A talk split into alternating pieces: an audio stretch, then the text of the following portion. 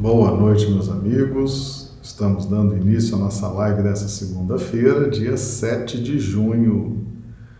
Nossas lives acontecem diariamente às 20 horas, horário de Brasília, 18 horas, horário do Acre.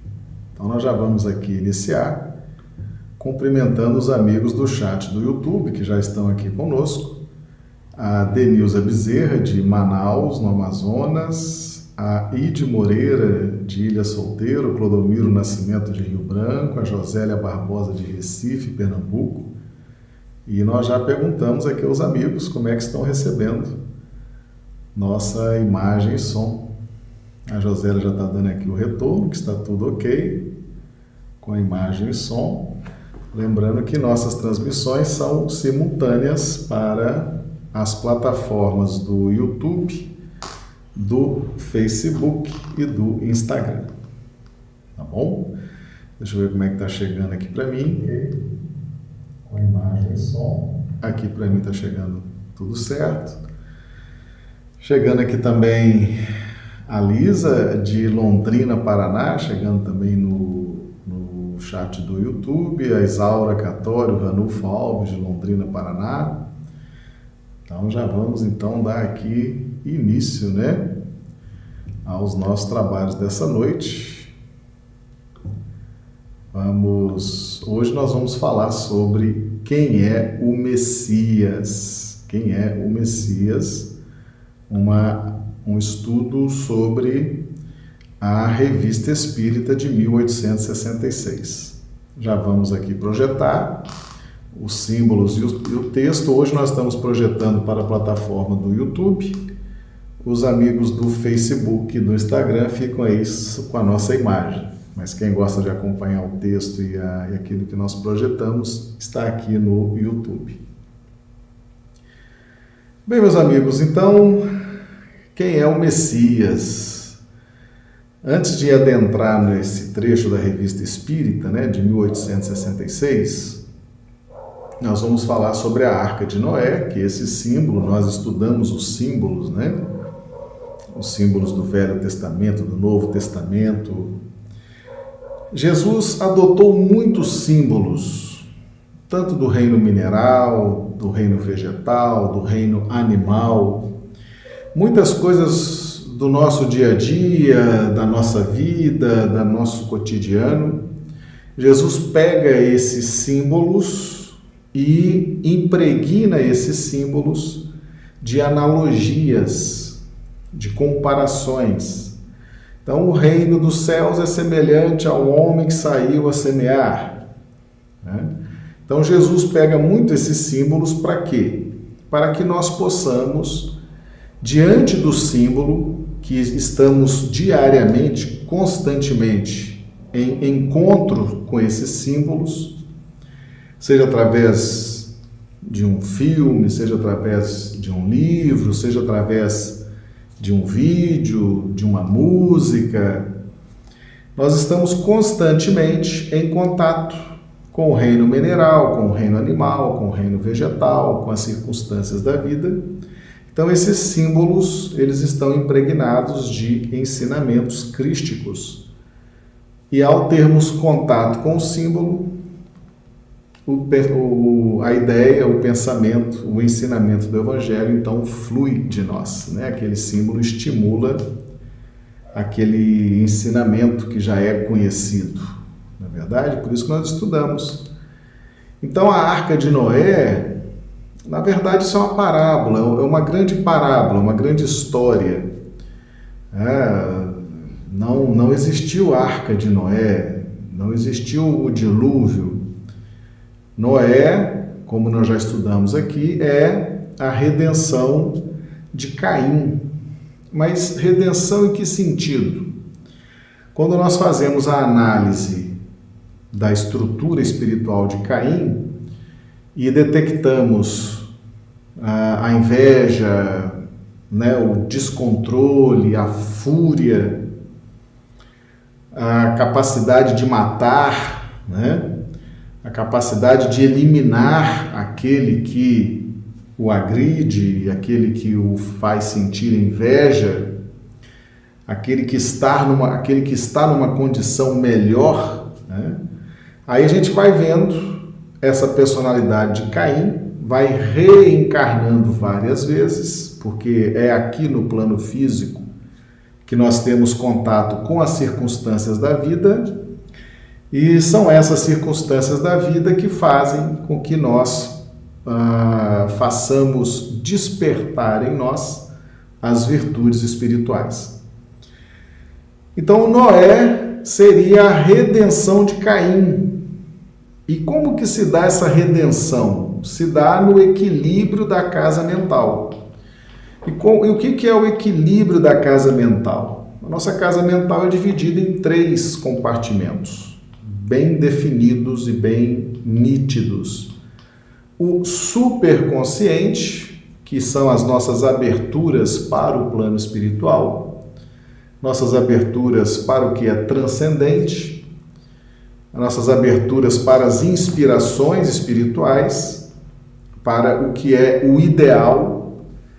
Temos o consciente, que é o aqui agora, é o plano objetivo, é o que estamos fazendo neste momento, nesta hora. São os desafios da vida, são as relações interpessoais concretas no âmbito de família, no âmbito da casa espírita, no âmbito profissional, e temos o subconsciente.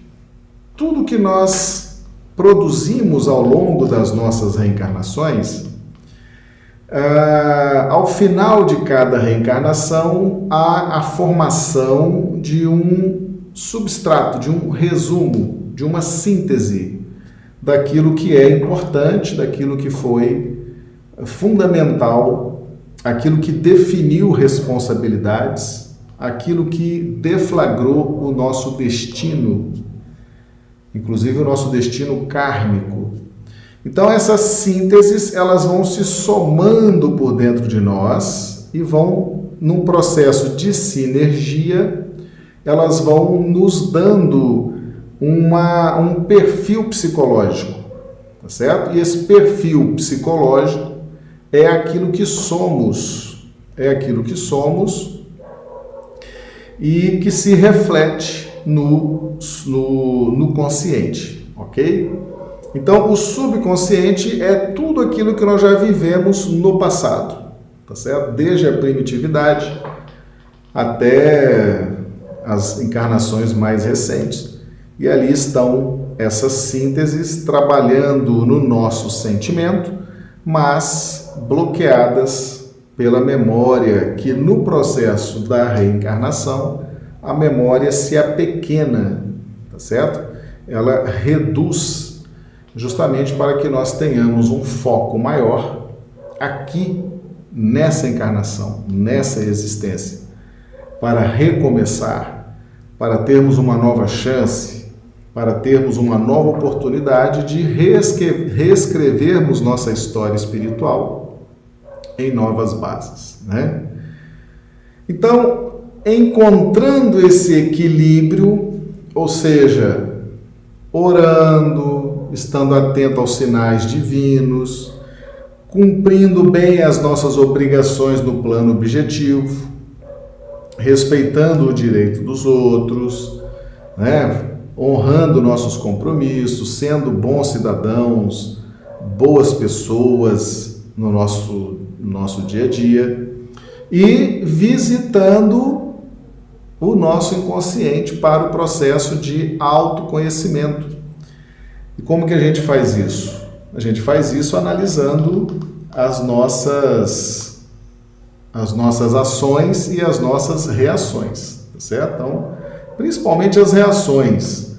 A forma como reagimos diz muito do que somos diz muito da nossa evolução espiritual. Né? Às vezes, é, por exemplo, uma, uma conversa de 10 minutos, por exemplo, onde muitas coisas boas foram ditas durante um diálogo, né? É, coisas agradáveis, construtivas, reveladoras, etc. Mas às vezes, uma palavra, uma palavra que foi dita. É, e a outra parte interpretou de um jeito peculiar. Aqueles 10 minutos de conversa, a pessoa só lembra daquela palavrinha que a teria ferido. Né? Muitas vezes a pessoa nem teve a intenção de ferir, mas aí vem a reação, né? A reação, e essa reação diz muito da nossa evolução espiritual, do patamar evolutivo em que nos encontramos, né? Então, nós agindo, nós temos tempo para planejar, nós temos tempo para avaliar ah, os obstáculos, né? como superar os obstáculos, como avançar, como recuar. Você tem tempo para prever, para planejar. Então, agir nos coloca numa condição de tranquilidade. É como se nós estivéssemos navegando em águas calmas, né? A, a, o barco vai andando naturalmente e você vai ali analisando os instrumentos, né? Vento, temperatura, pressão. Agora, o que nos afere a evolução espiritual é a nossa reação, porque na reação nós não temos tempo de planejamento, não é verdade? Então aquilo vem, explode, né? As emoções afloram, os sentimentos afloram, o raciocínio fica nublado e aí que a gente começa a se conhecer um pouco mais, tá? Então é muito importante fazer essas visitas ao inconsciente, buscar as inspirações no superconsciente e vivenciar aqui no consciente aquilo que elegermos como sendo mais importante. Se eu der muito, se eu der mais importância às questões espirituais do que às questões do instinto, certamente eu teria uma vida mais equilibrada, dentro daquela equação de cinco pães e dois peixes que nós já estudamos aqui várias vezes no canal, né?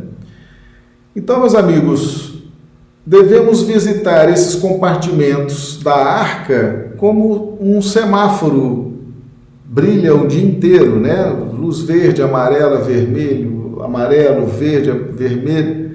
Devemos estar o tempo inteiro buscando esses compartimentos e através dessa busca, dessa visita a esses compartimentos, sem nos demorarmos muito em nenhum deles, porque o equilíbrio está na conjugação dos três, né?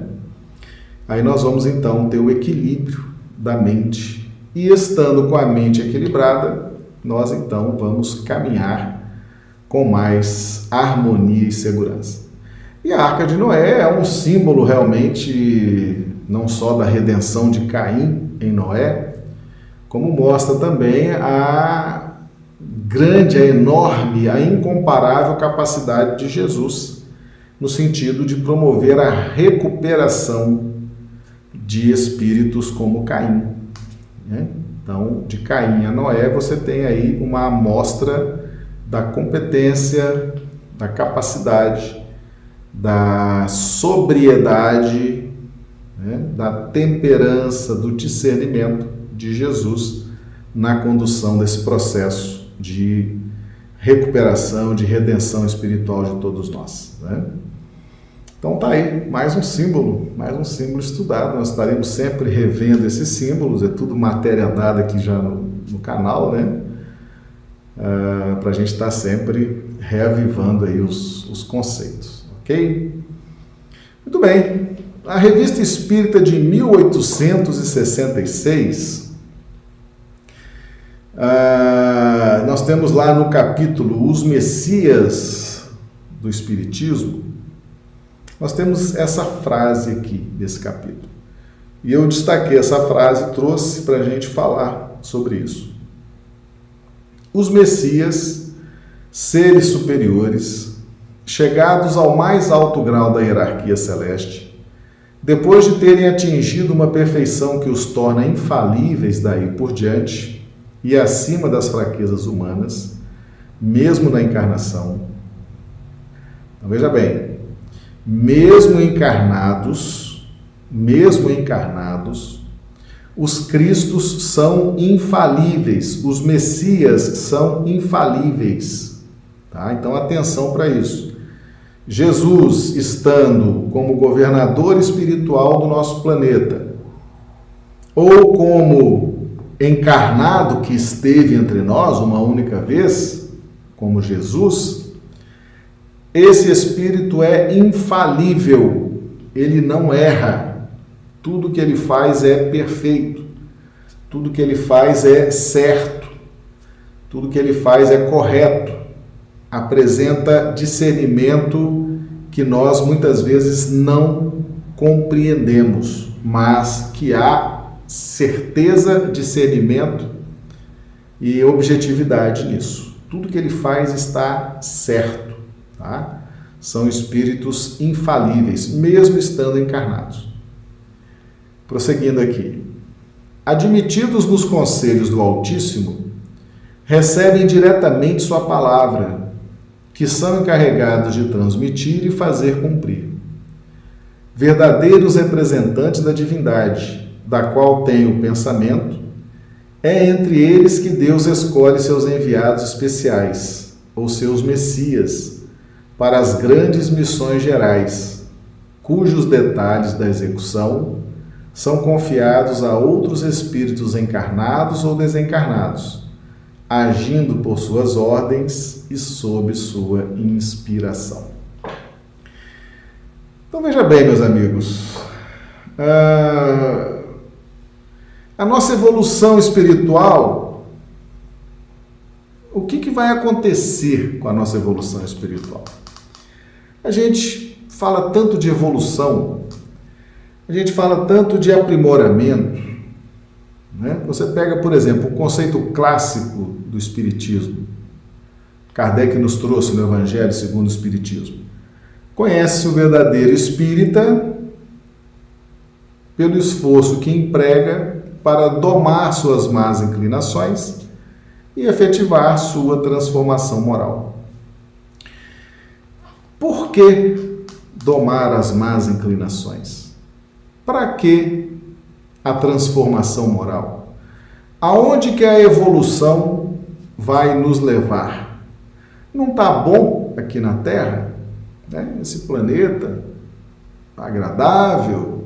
Não, já não está bom? A gente pode desejar ir mais além? Para que tanto esforço? Então são perguntas que a gente quer saber assim, tá? Onde que eu vou chegar com isso? Por que, que eu preciso mudar? Por que, que eu preciso ser uma pessoa diferente? Por que, que eu preciso domar minhas más inclinações? Por que, que eu preciso minha transformação moral? Por quê? Por quê? Por quê? E aí, quando a gente vê Jesus, você vê aonde a nossa evolução vai nos levar a agir, pensar, reagir como Jesus. Aquela paz, aquela segurança íntima, aquela autoestima Imagine, por exemplo, Jesus diante de Pilatos, né? Diante de Pilatos, o representante romano, a figura política mais importante ali daquela região, naquele momento. Né? E Pilatos, no momento em que Jesus estava ali, todo machucado, Pilatos falou para Jesus: Olha, você sabe que eu tenho poder de vida e morte sobre você? E Jesus fala para Pilatos: Você não tem poder nenhum sobre mim. Aliás, o poder que você tem, esse poder material, como Pilatos, governador da Judéia, te foi dado pelo alto. Só faltou ele dizer que o alto era ele, né? ele que tinha autorizado. Então, o, o Messias é a expressão do poder divino. Todos nós temos expressão de poder certo? O poder espiritual é inerente à criação. Então, todos nós temos expressão de poder espiritual. Todos nós temos essa expressão de influência espiritual. Todos nós temos essa expressão de irradiação espiritual. E aí nós temos os reinos. Os reinos, nós já estudamos aqui no canal sobre os reinos. Você pega, por exemplo, o reino das trevas, o reino das sombras, os reinos materialistas, o reino dos céus, o reino de Deus. Reino é uma palavra que demonstra efetivamente poder. Reino vem de rei. O rei tem um reino. O rei significa poder. O rei significa autoridade, influência. E todos nós, criados por Deus, temos autoridade, temos influência, temos poder espiritual. Como é a expressão desse poder? Varia, varia em faixas definidas didaticamente, né? Nós diríamos aí reino das trevas, reino das sombras, reino dos céus, reino de Deus. O que seriam essas, esses reinos inferiores? Onde a expressão de poder do Espírito se dá na pauta da expressão do orgulho, do egoísmo, da vaidade, que são potências da alma da mais alta importância para a nossa dinâmica de movimento espiritual para frente e para o alto. O orgulho tem a sua importância, a vaidade tem a sua importância, as ambições têm a sua importância na caminhada evolutiva até para atender às necessidades de preservação. Mas essas potências da alma precisam ser trabalhadas no tempo através da aquisição do conhecimento superior e da vivência da caridade. Então nós temos um instinto de conservação, talvez seja o instinto mais poderoso, mais forte por dentro de nós, que é o que dita a nossa caminhada e desse instinto de conservação nasce o egoísmo, e do egoísmo nasce o interesse pessoal. E a depender do nosso egoísmo e do nosso interesse pessoal, nós nos posicionamos nesses reinos. Tá certo? Nesses reinos. Lembrando sempre que egoísmo é um filho da nossa relação com a matéria certo? Então a matéria, Deus, Espírito e matéria, a Trindade Universal, essa relação entre espírito e matéria produz produz fecundação fecundação psíquica em ambos os polos.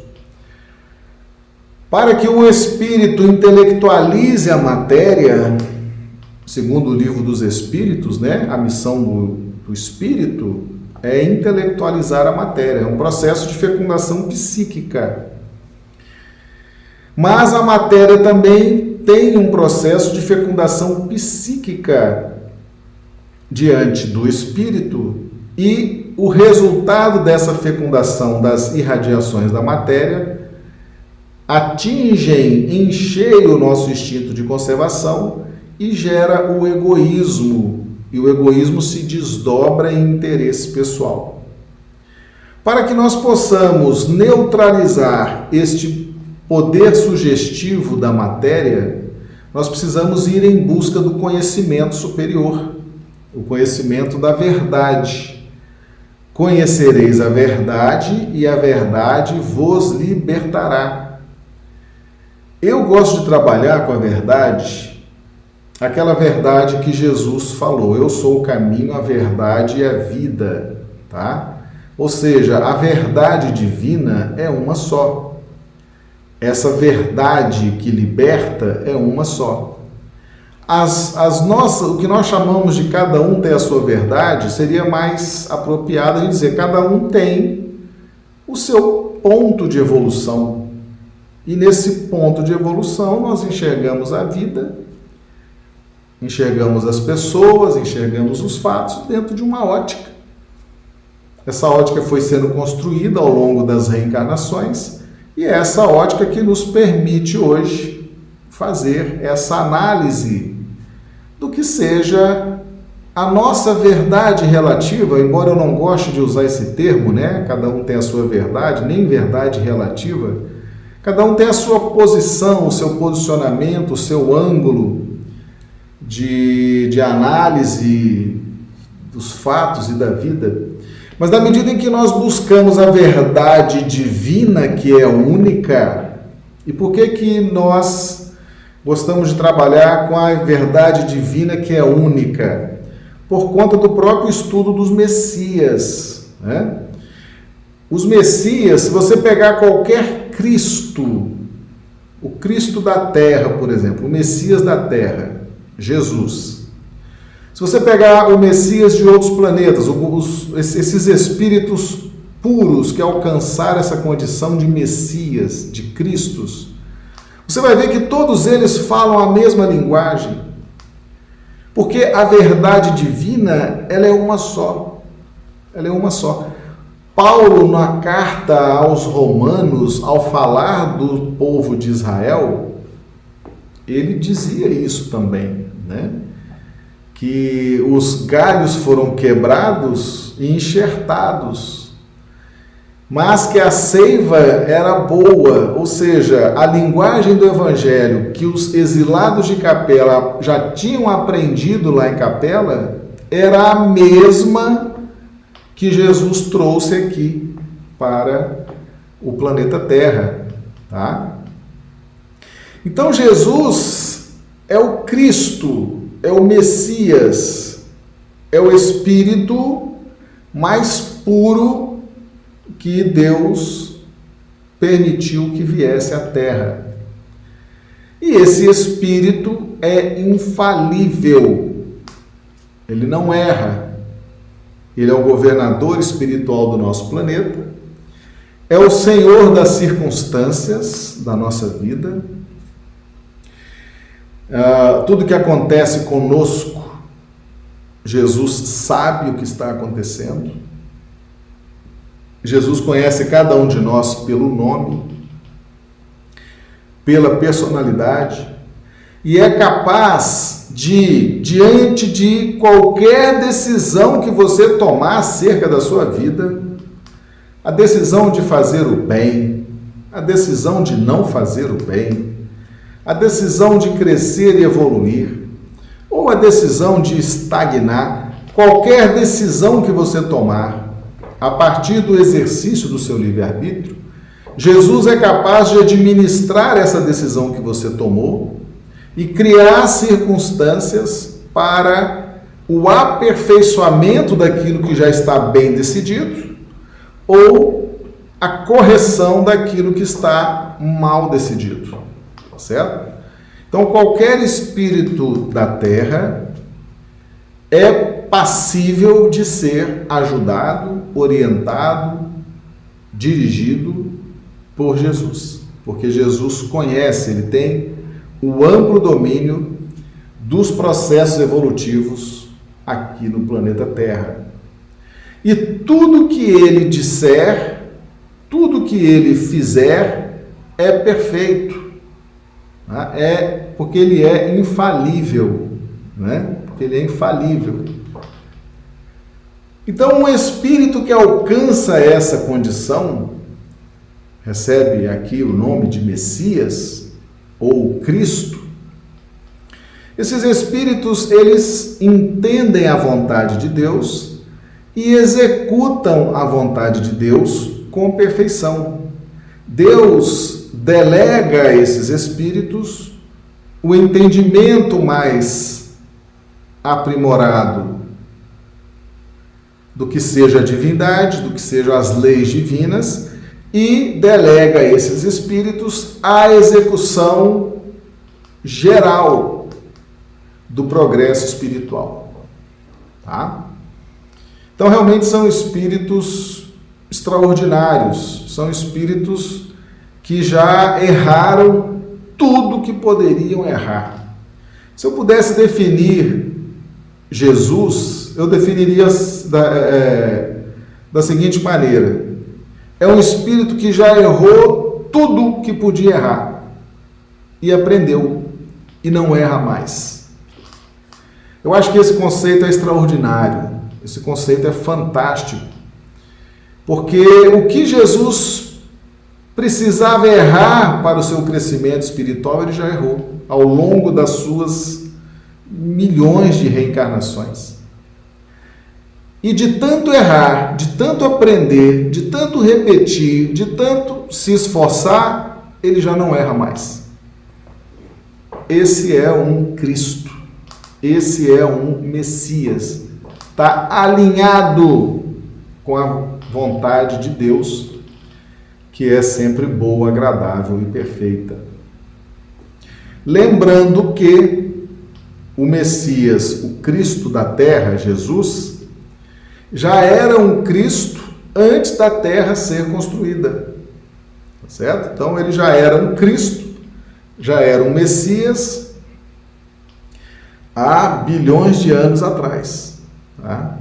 Então, para a gente ver a idade desse espírito, a caminhada desse espírito e o quanto ele está distante de nós em termos de estatura espiritual, em termos de dimensão, em termos de luz. E é o representante divino no planeta.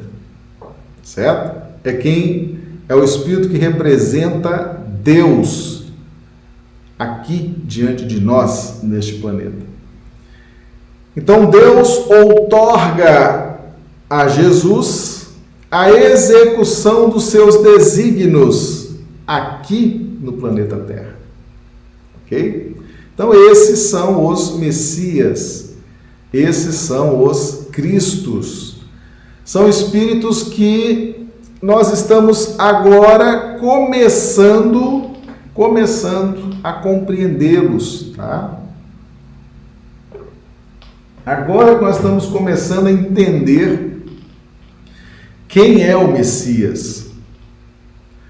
Depois que a doutrina espírita vem nos revelar, depois que a doutrina espírita vem trazer a figura do governador espiritual do planeta,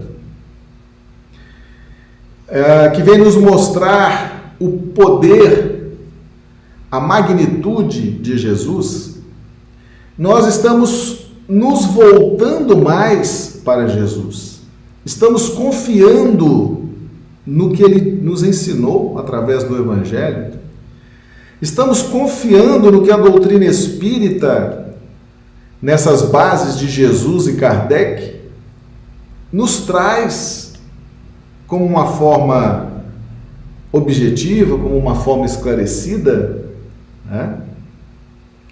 Então, ao conhecer Jesus, ao conhecer o Cristo, ao conhecer o Messias, toda a sua obra ela é ressignificada para nós.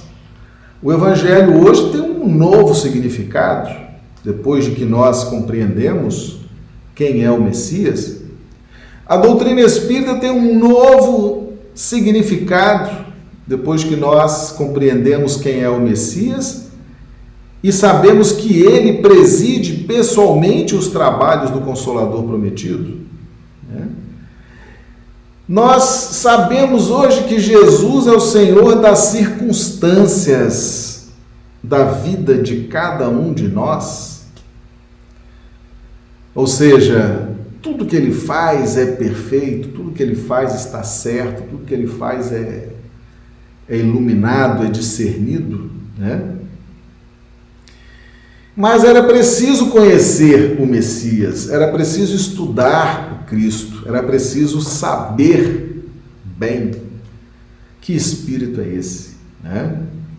E é isso que a doutrina espírita está fazendo, ela está resgatando a simplicidade do Evangelho, está resgatando a originalidade da mensagem do Evangelho, e está nos mostrando quem é Jesus, o autor, aquele que distribuiu, aquele que ensinou o Evangelho e agora está ensinando a doutrina espírita.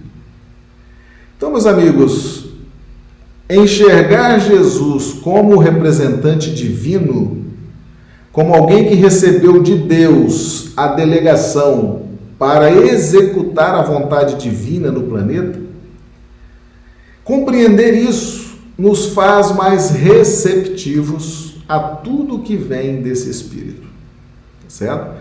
E também mostra para nós a grande distância que estamos desse Espírito. Embora ele esteja conosco até o fim dos tempos, como ele mesmo prometeu, mas ele, ele é um representante divino, ele é um Cristo, ele é um Messias. A, a, a luz desse Espírito, o discernimento, a capacidade desse Espírito é algo realmente muito distante da nossa luz, da nossa capacidade, do nosso discernimento. Eu poderia dizer com segurança que aqueles que estão abraçando o Evangelho, abraçando a doutrina espírita com seriedade, com fé, estão adentrando o reino dos céus. O reino dos céus é o reino da harmonia, da harmonia íntima, da paz interior, o reino da euforia de vida, no sentido dessa liberdade de pensamento, de expressão, com absoluta responsabilidade. Né? Então é impressionante a paz, a harmonia, a, a felicidade dos espíritos que já alcançaram o reino dos céus, que é um reino íntimo, né? O reino do céu está dentro de nós. São espíritos que já espiaram, que já se redimiram, que já abraçaram condutas condizentes com o evangelho. Mas nós temos acima desses que estão no reino dos céus, nós temos os que vivem no reino de Deus que aí nós colocamos Jesus, que são aqueles que vivem uma euforia, uma alegria, um discernimento tão intensos e ininterrupto, que esses espíritos estão numa sinergia perfeita e constante com o Criador. O estado de alma desses espíritos, nós não, nós não temos elementos para traduzir, nós não temos palavras para dizer o que seria um estado de alma de um espírito que já vive o reino de Deus na sua intimidade. Nos falta palavras, nos falta frases, nos falta compreensão desse estado de alma. Né? Então, esse é o Messias, esse é o Cristo. Esse Espírito é o nosso governador espiritual. É Ele que cuida de cada um de nós e que nos conhece pelo nome individualmente e que sabe o que cada um de nós precisa e que sabe o que cada um de nós pode alcançar em termos de evolução espiritual. E é o nosso melhor amigo nesse planeta.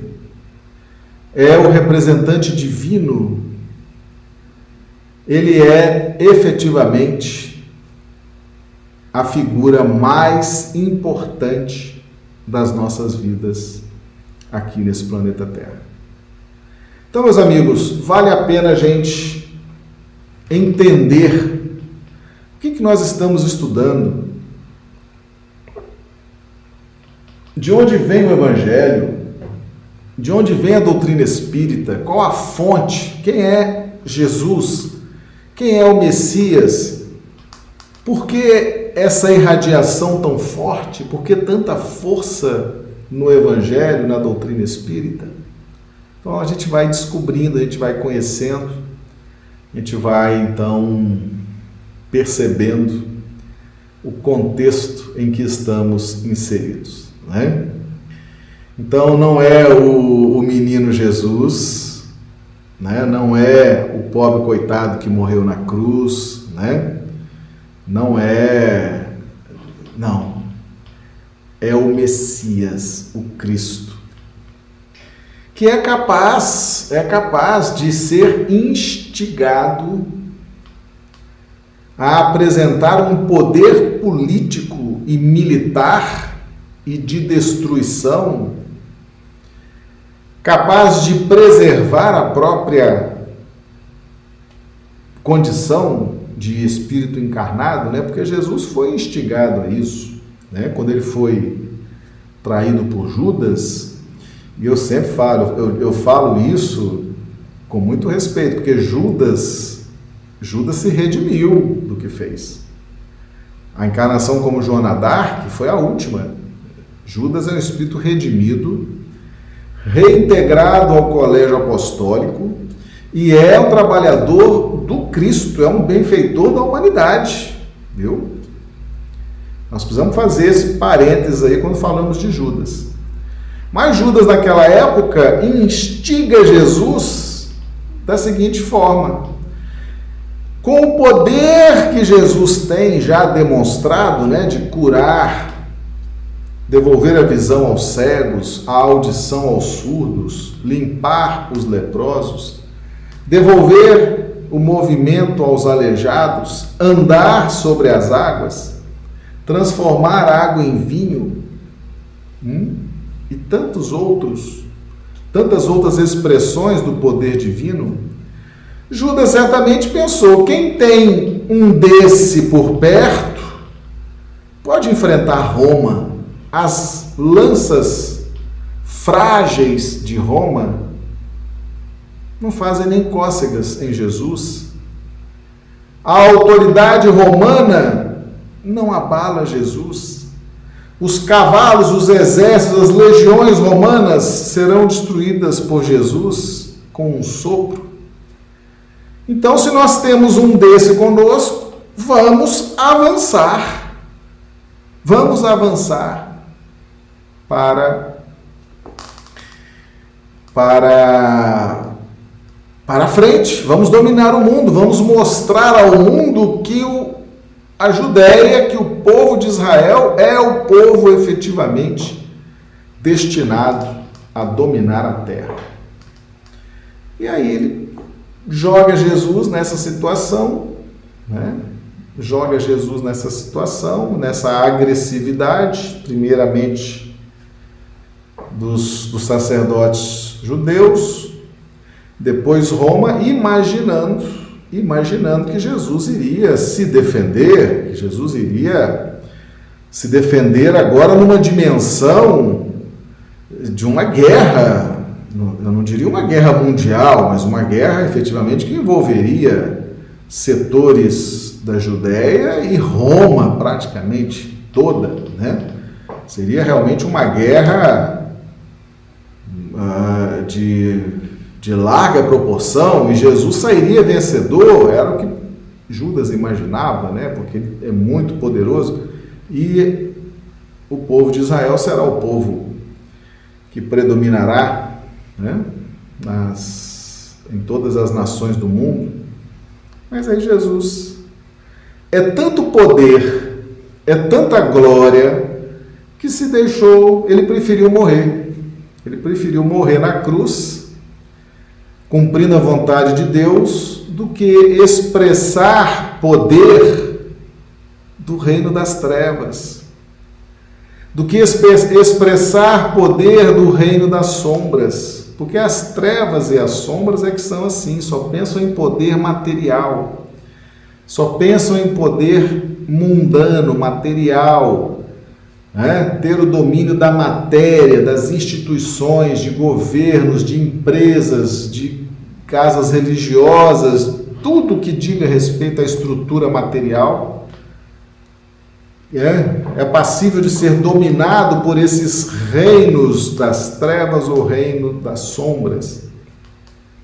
E Jesus não queria um reino material.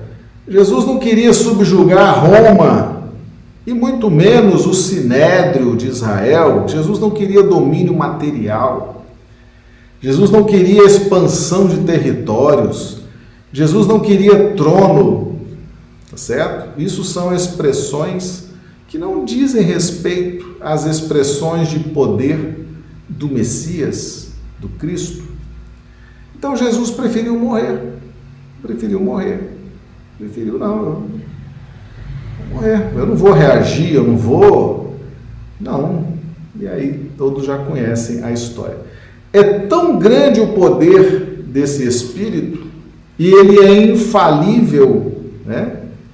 Porque a crucificação foi uma prova também para Jesus, uma prova né, que ali ele poderia sim, como ele falou para Pedro, quando ele, Pedro corta a orelha do soldado, Pedro, Jesus coloca a orelha do soldado no lugar e fala para Pedro: Pedro, guarda tua espada, porque quem com a espada fere, com a espada será ferido.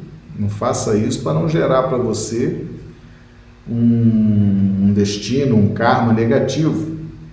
E se eu quisesse, Pedro, eu orava ao meu pai e ele mandava 12 legiões de anjos. Ou seja, Jesus tinha o poder, inclusive, de não morrer naquela hora. Hum? Ele tinha o poder de prolongar a vida dele mais um ano, dois anos, três anos, dez anos, se ele quisesse. Ele tinha ampla liberdade ele tinha amplas possibilidades de fazer o que quiser, porque ele é o representante divino, ele está com a outorga, com a delegação divina, ele cumpre a execução de Deus aqui neste planeta. Mas, no entanto, Jesus prefere morrer. Ou seja, o poder que esse espírito tem, né, o poder espiritual se manifesta no reino de Deus, cumprindo a vontade de Deus, cumprindo os desígnios de Deus. Tá? E assim é o Messias, assim é o Cristo. Ok? Meus amigos, hoje, dia 7 de junho, nós estamos fazendo a nossa live. E como eu disse para vocês, eu já venho, já venho preparando aí os amigos do canal, né? Nós vamos desmontar as estruturas da, do nosso estúdio aqui, né? Porque estamos de mudança de Rio Branco, no Acre, para Belo Horizonte, Minas Gerais. Então hoje nós estamos nos despedindo temporariamente, um até breve, né? Eu, nós já vamos fazer aqui todo o, o desmonte da logística daqui e em breve já estaremos em Belo Horizonte, aí vamos montar lá a nossa logística e dar reinício às nossas lives, tá certo? Então nós vamos ficar em um período sem as lives, tá bom? É justamente aí esse período de mudança. Então o pessoal sabe que as lives estão temporariamente interrompidas, mas que nós vamos retomar. Uh, não tem uma data certa ainda, né? mas será no mais curto prazo possível. Estaremos retomando as lives. Mas então hoje nós estamos nos despedindo, né? Uma, uma despedida temporária, né? É um até breve, tá certo? É um até breve. E estaremos então retomando assim que tivermos lá é, devidamente estruturados para voltar a esse trabalho, tá bom? Então agradeço a todos vocês que, que nos acompanharam nessa live de hoje, que têm nos acompanhado no canal, né? E fica aí então, vamos ficar juntos também, daqui a um tempo a gente retoma, né? Vamos caminhar juntos, continuar caminhando juntos, fazendo esses estudos do Evangelho, fazendo esses estudos do Evangelho à luz da doutrina espírita, tá bom? Então, um grande abraço a todos. Fiquemos todos com Deus. Que Jesus nos ampare, nos proteja e em breve estaremos nos vendo novamente. Tá bom? Um grande abraço e até breve, se Deus quiser.